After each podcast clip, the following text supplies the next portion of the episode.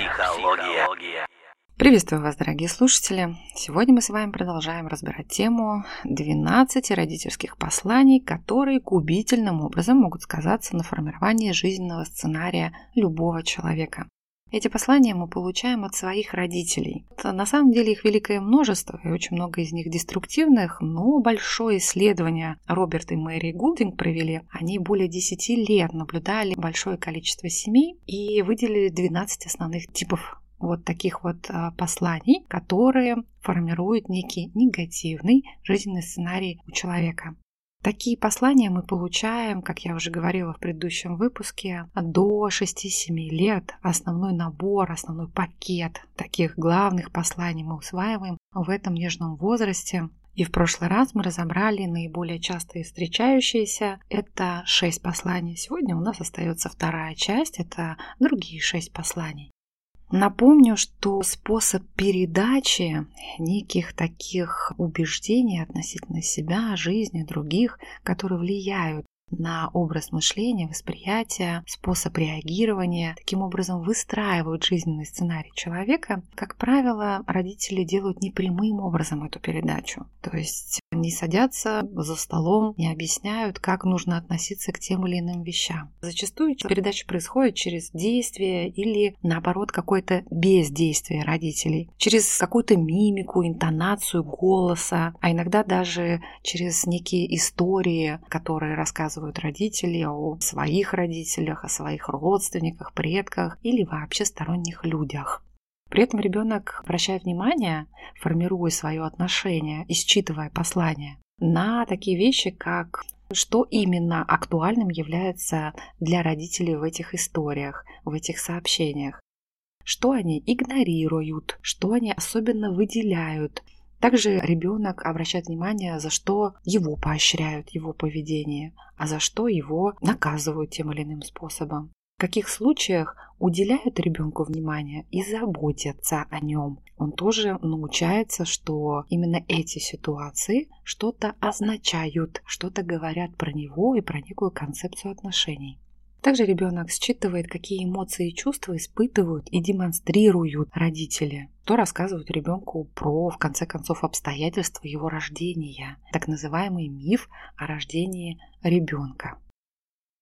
И это самое распространенное явление, говорили о нем в прошлый раз, когда ребенок слышит какую-то неблагоприятную историю своего появления на свет из разряда «мы тебя не планировали, ты появился и усложнил нашу жизнь, ты заставил меня отказаться от профессии, ты вынудил нас бедствовать и отказываться от чего-то важного и ценного в пользу того, чтобы озаботиться о тебе» и так далее, и так далее.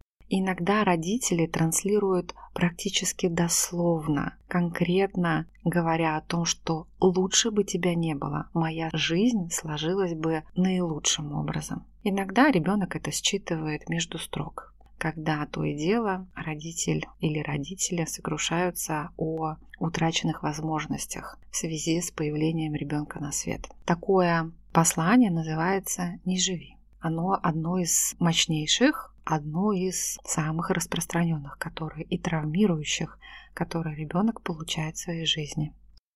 Ну а мы сегодня разбираем оставшиеся шесть, среди которых такие как «Не достигай успеха, не будь успешным». Седьмое послание. Не будь лидером, не будь важным среди других. Восьмое. Не принадлежи. Девятое. Не будь близким с другими. Не доверяй. Десятое. Не делай. Откажись действовать. Одиннадцатое. Не будь самим собой. Двенадцатое. Не чувствуй себя хорошо. Так вот, более подробно про послание «Не достигай успеха». У этого запрета есть а, своеобразные два проявления, первое из которых звучит как «я не чувствую своего успеха». Достиг, но это не идеально, можно было бы лучше. А вторая форма которая проявляется как «я не буду успешным», «я никогда ничего не достигну».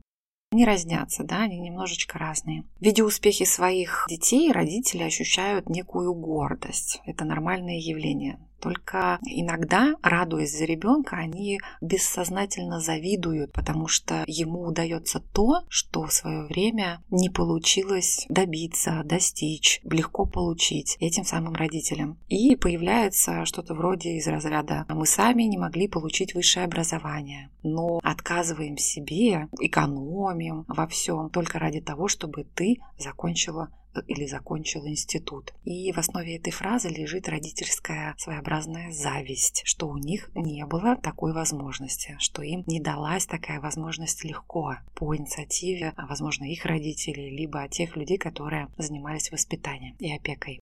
Иногда из самых каких-то лучших побуждений родители начинают предостерегать своего ребенка. Говорят, там не делай этого, у тебя, собственно, ничего и не получится, и тебе будет обидно, больно, плохо, когда ты с этим столкнешься. Таким образом, преподнося как некую форму заботы, то есть мы тебя оберегаем, того, чтобы ты испытал разочарование и боль. К сожалению, так мы внушаем детям вот это вот послание, не достигая успеха. Конечно, такой ребенок с таким посланием будет в школе, как правило, хорошо учиться и старательно выполнять все задания, стремиться замечательные высокие баллы получать.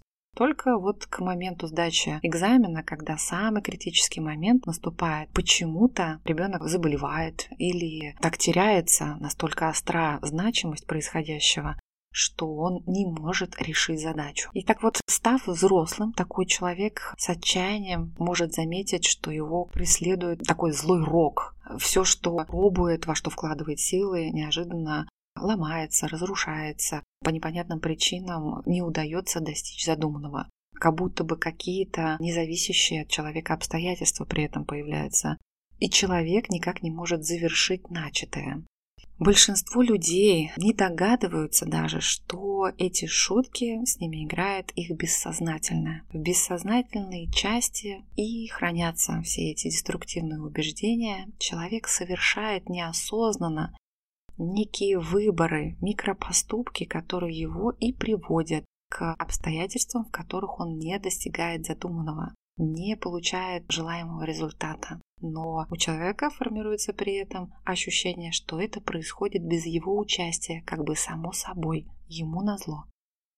Седьмой запрет звучит как «не будь лидером» или «не будь важным для других». И вот такой запрет может на самом деле получить человек, который с детства уверен, что он ни для кого не является важным, он никому не нужен, несмотря на любые действия и попытки себя проявить. Вот он такой старается, старается, а доказательств того, что это ценно и что он такой со своими проявлениями нужен, он не получает. Родители могут пренебрегать результатами. Допустим, они транслируют «не до тебя сейчас», и при этом появляется убеждение если я хочу получить любовь, я должен никому не мешать. А смысл понятен, да?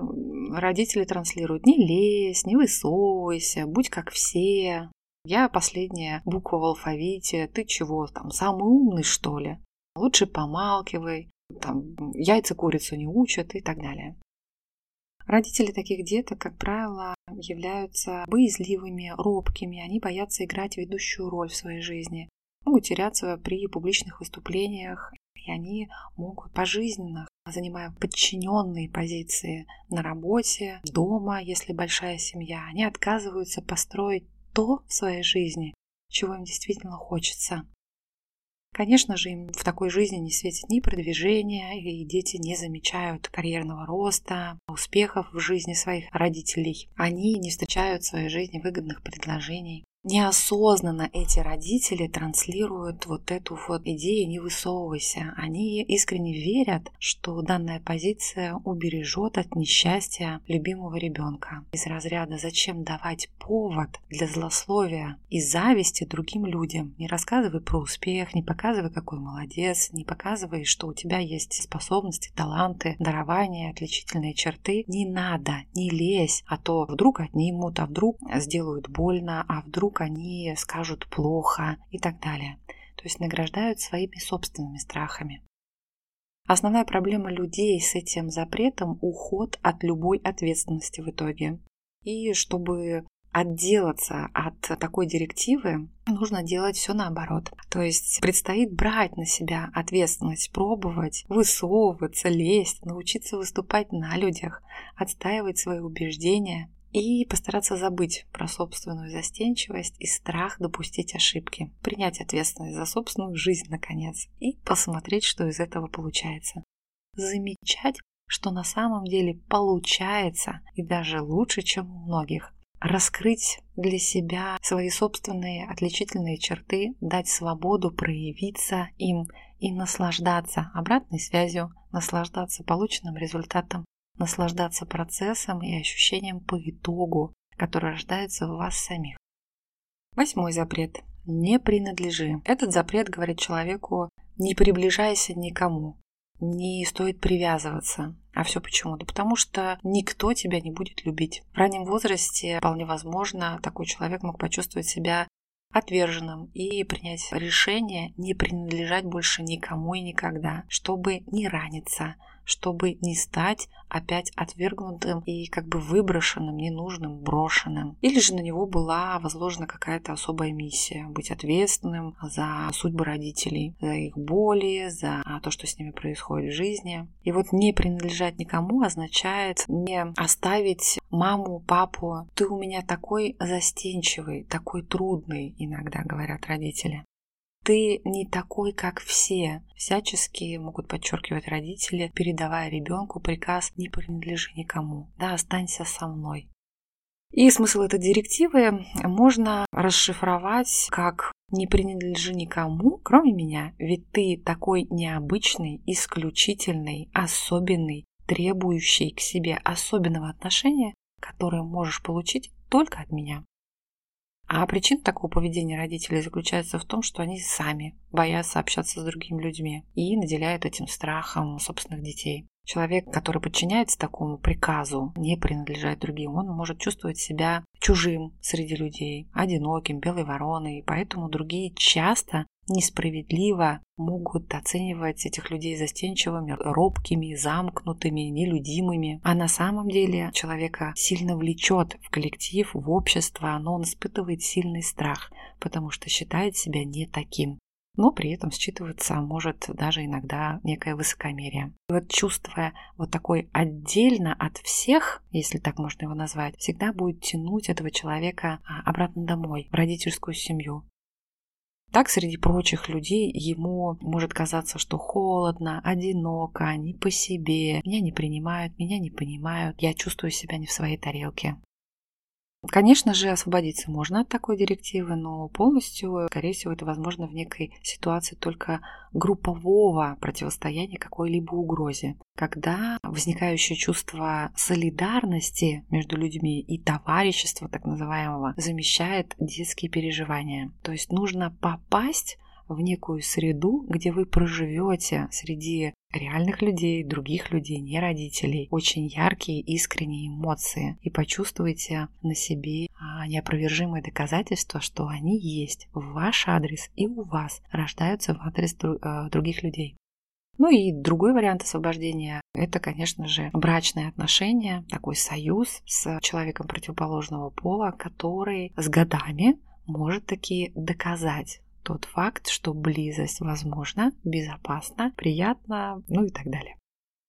Девятый запрет звучит как «не будь близким», либо «не доверяй». Он включает в себя и «не принадлежи», и не будь близким, и не достигай успеха. То есть такой синтез. В итоге это может сформировать некую подозрительность ко всему миру, ко всем в целом. Такое недоверие тотальное может быть направлено к определенным группам. Допустим, женщинам нельзя доверять, либо мужчины все вот такие непонятные, ни в коем случае на них нельзя опереться. Какой-то группе людей, может быть, это связано с профессией. Нельзя доверять менеджерам по продажам, допустим, часто часто, да, такое убеждение. Они все лживые, манипулируют и так далее. Но если человек не доверяет миру, он не доверяет себе на самом деле. Глубинного доверия к образу мышления, к логике поступков, к тому, что можно на себя опереться, я сильный, я справлюсь. Нет. В итоге не доверяю миру всему в целом. Это может проявляться как постоянная такая склонность сомневаться во всем, а правильно ли я принял решение, а стоит ли начинать. И здесь на самом деле речь идет не о полном отчуждении,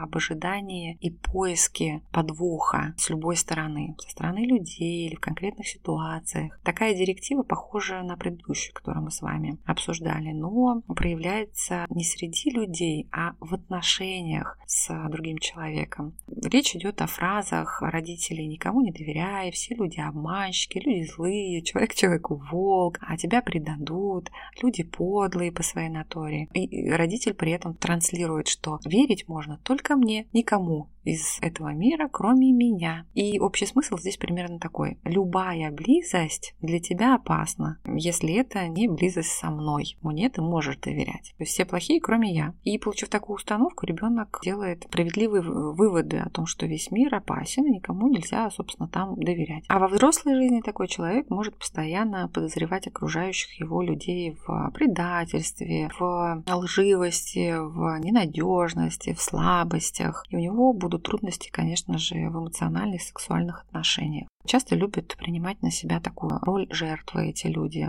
Эту роль жертвы чаще всего они играют в отношениях с противоположным полом. При этом их всегда предают, обманывают, бросают. Подозрительность им мешает не только в личной жизни, но и, конечно же, в, в том, чтобы формировать карьеру, налаживать деловые контакты. И пытаясь хоть как-то компенсировать свое недоверие к миру, такой человек будет стремиться к тотальному контролю, прогнозировать, как пройдут варианты, да, видеть вероятные исходы, пытаться предвосхитить проблемы, то есть контроль, контроль, контроль. Ну, конечно же, такому человеку стоит научиться анализировать ситуации, где, кому и до какой степени а можно доверять. А самое главное, пускаться во все тяжкие и пробовать доверять. Пробовать довериться людям и посмотреть, что из этого получается. Часто из этого получается очень даже что-то приятное и хорошее.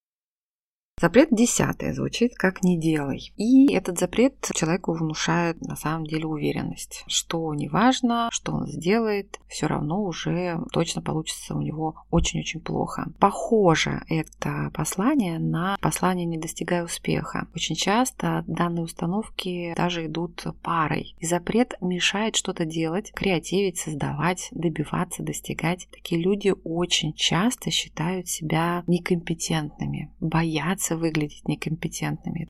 Это является частым страхом проявить некомпетентность в какой-либо из значимых областей жизни. Они могут быть сверхзаботливые, осторожные, так же как их родители, которые не позволяли в связи с этим ребенку совершать какие-то вполне себе обычные поступки, набивать свои шишки, да? понимать, что если ты трогаешь эту штуку, она может тебя поранить, если трогать кошку, она может цапнуть, поцарапать, то есть какие-то простые действия, которые причиняют малый ущерб, запрещались ребенку. Вот не лази по дверям, упадешь, не прыгай по лестнице, там, зубы выбьешь, не катайся на роликах, обязательно получишь черепно-мозговую травму, не играй в футбол, потому что отобьют тебе там голени и так далее. И вот объятые страхом такие родители, гиперопекающие, они на самом деле волнуются по поводу любого поступка ребенка. Они могут приговаривать, подожди, не делай этого, обдумай хорошенько, а вдруг вот случится то то-то, то-то. И в результате ребенок, конечно же, боится принимать какие-либо решения самостоятельно. Таких деток иногда можно заметить на площадке, которые прежде чем чего-то попробовать, когда ему даже протягивают новую игрушку или предлагают поиграть в новую какую-то игру, ребята, да, и ребенку может быть всего 3-4 года, а он уже контролирует себя, и прежде чем решиться до чего-то дотронуться, в чем-то поучаствовать, он озирается на родителей и ищет какого-то в глазах мамы одобрения, разрешения, как некого сигнала, да, что это безопасно, можно, потрогай. И в итоге такой ребенок не самостоятелен, да, он получает некое послание «не делай сам, это опасно, подожди меня, я вот приду и со мной вместе за руку мы разберемся».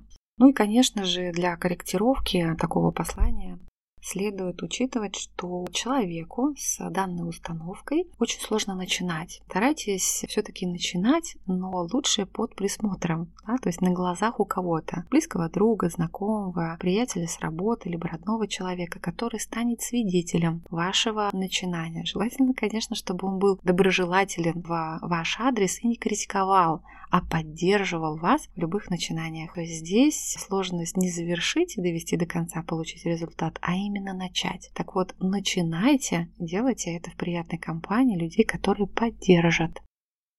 Одиннадцатый запрет звучит как «не будь самим собой». Данный запрет означает опасность быть и проявляться таким, каков ты есть. Это результат «не будь таким, какой ты есть», потому что это небезопасно, потому что тебя таким не примут. И человек данной директивой, конечно же, постоянно не удовлетворен собой. Он все время хочет быть похожим на кого-то другого, но не на себя, на некого идеального спортсмена, идеального родителя, идеального сотрудника, мужа, друга и так далее. И при таких людей людей может часто услышать, что они слишком критичны к себе, слишком требовательны, у них высокий уровень притязаний относительно любых своих проявлений. Я там должна быть отменной домохозяйкой, суперлюбовницей, а еще классным сотрудником и делать невероятную карьеру. То есть на самом деле такие люди критичные и к себе, но и высокие стандарты они выставляют в адрес своих близких, вообще окружающих людей. Надо постоянно превосходить других людей. Только тогда есть ощущение какой-то опоры и стабильности. Такие люди живут с постоянным внутренним конфликтом. Они им терзаются, а я должен, но не могу, я должен соответствовать, чтобы быть принятым, а я не дотягиваю. Это на самом деле очень, очень мучительно и порождает постоянную, перманентную, такую мучительную тревогу будучи постоянно неудовлетворенным собой, такой вот мотивированной завистью, что ли, к другим выдающимся людям, они начинают убегать от самих себя, так как убеждены, что чужое всегда лучше своего собственного. И вот такая вот зависть к чужому была привита людям, их родителями, которые, как всегда, конечно же, желали только добра. Они хотели, чтобы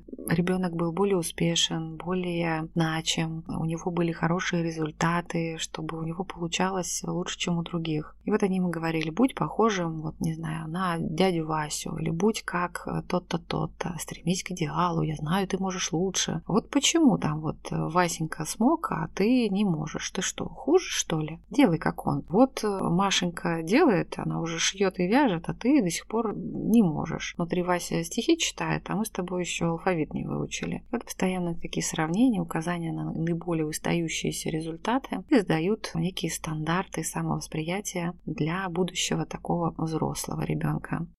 На самом деле родители хотели таким образом приучить ребенка не останавливаться, а двигаться вперед, да, и быть самостоятельным, настойчивым, но и развивается такая хроническая патологическая зависть к другим, к более успешным, сильным, и неудовлетворенность собственными результатами. А результат понятен, да, комплексы, которые про неполноценность и превосходство Подобная установка может усваиваться еще в случае, если родители сожалели о том, что ребенок родился того пола, которого родился. То есть они хотели мальчика, а родилась девочка, допустим. В этом случае они могут говорить такие жестокие фразы, как вот «жалко, что ты не мальчик, а то бы вот да, не тот у меня ребенок родился». И заставляют ребенка, конечно же, чувствовать себя каким-то ущербным, как будто бы родившимся не по праву. Чтобы избавиться от этого неприятного чувства и порадовать родителей, ребенок начинает быть похожим на того, кем его родитель хотел бы видеть. И это очень часто проявляется да, в грубых девочках, мы можем заметить, в манере поведения, одеваться. Часто это ярко именно в возрасте от 5 до 8 лет, где важнейшую роль играет родитель противоположного пола, и ребенок старается подстроиться и выдать то поведение, которое характеризовало бы его половую принадлежность. Выход из такого капкана убеждения о том, что я какой-то не такой, это, конечно же, работать над повышением самооценки в целом и работать над поставленными целями, да, перестать завышать себе планку, делать цели адекватными, измеримыми, ощутимыми, реалистичными и снижать свой уровень притязаний до уровня достаточно хорошо. То есть вместо идеально, вместо самый лучший лучше всех, стремиться к достаточно хорошему результату. Двенадцатый запрет, оно же послание родителей, звучит как «не чувствуй себя хорошо». И наряду с таким посланием «как не живи» это очень распространенный и очень токсичный запрет. Он связан и с психическим, и с физическим здоровьем человека. Возникает, если родителю по каким-то его причинам выгодно, чтобы ребенок болел. Если я болен, тебе от этого хорошо, принимает решение ребенок. Я могу получить то, что я хочу через свою болезнь. И тогда я буду болеть, считает ребенок. И очень неприятная история возникает, когда ребенок, чтобы получить любовь, заботу, внимание, начинает неосознанно скатываться не только сначала в имитацию болезни, а потом и в наст- самую настоящую болезнь. И вот часто, когда ребенок болеет, родители желают его подбодрить. Они говорят ему какие-то вот ласковые слова, хвалят за малейшие поступки, а больше нежности, заботы. И вот в самый разгар такой нежности и пристрастия, ребенок думает, надо же, вот оказывается, чтобы быть любимым, достаточно проявлять слабость, болезненность, и тогда ребенок закрепляет этот механизм. Эти люди не симулируют на самом деле болезнь, они просто используют свое здоровье для получения вот такой вот психологической выгоды. И болезнь – это хорошо, думают они, так как позволяет чувствовать себя хорошим, нужным, ценным, любимым. На самом деле э, такая установка сидит в бессознательном. И проговаривать себя осознанно, принимать решение болеть никто, конечно же, не собирается. Это происходит бессознательно из желания быть хорошим для родителей. В последующем, конечно, это приводит к очень неприятным историям. Такие люди становятся обременением своей семьи. Это вот такая вот супруга, которая постоянно болеет и вынуждает своих родных, близких, детей, мужа водить ее по врачам, принести водички, подать таблеточку, поддержать за плечика. На самом деле отравляют жизнь окружающим, делают ее сложной, делают ее какой-то в перемешку с чувством долга, стыда, то, что не хочется быть рядом. Ну и что тут посоветуешь? Конечно же, стараться разобраться с тем, что на самом деле вам хочется, и вырабатывать экологичные способы достижения таких вот целей. Быть нужным, значимым, любимым. Конечно же, все эти установки, все 12 посланий мы можем менять. У взрослой личности всегда есть выбор. Самое главное, что вы делаете, самое первое, что вы делаете, это осознаете, что такое послание было и что оно вас не устраивает. Те следствия, те способы жизни, реагирования, мышления, отношения вас не устраивают. В этот самый момент у вас появляется свобода. Свобода от этой самой установки, директивы. Вы можете выбирать, следовать ей продолжать на автомате, как это было до, либо выработать некое свое отношение и практиковать его в жизни.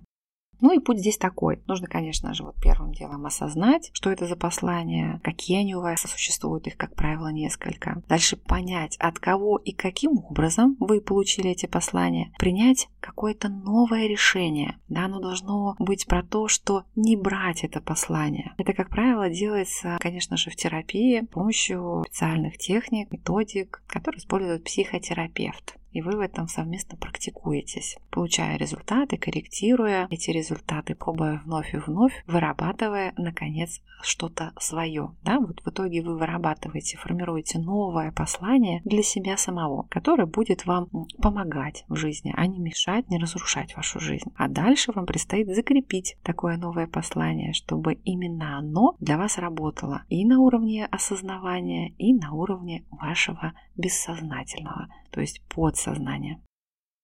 Я желаю всем найти свои такие установки, с ними разобраться, выработать свои новые, внедрить в жизнь и наслаждаться ей. Ну а сегодня на этом мы с вами прощаемся. Будьте к себе внимательны. Скоро услышимся.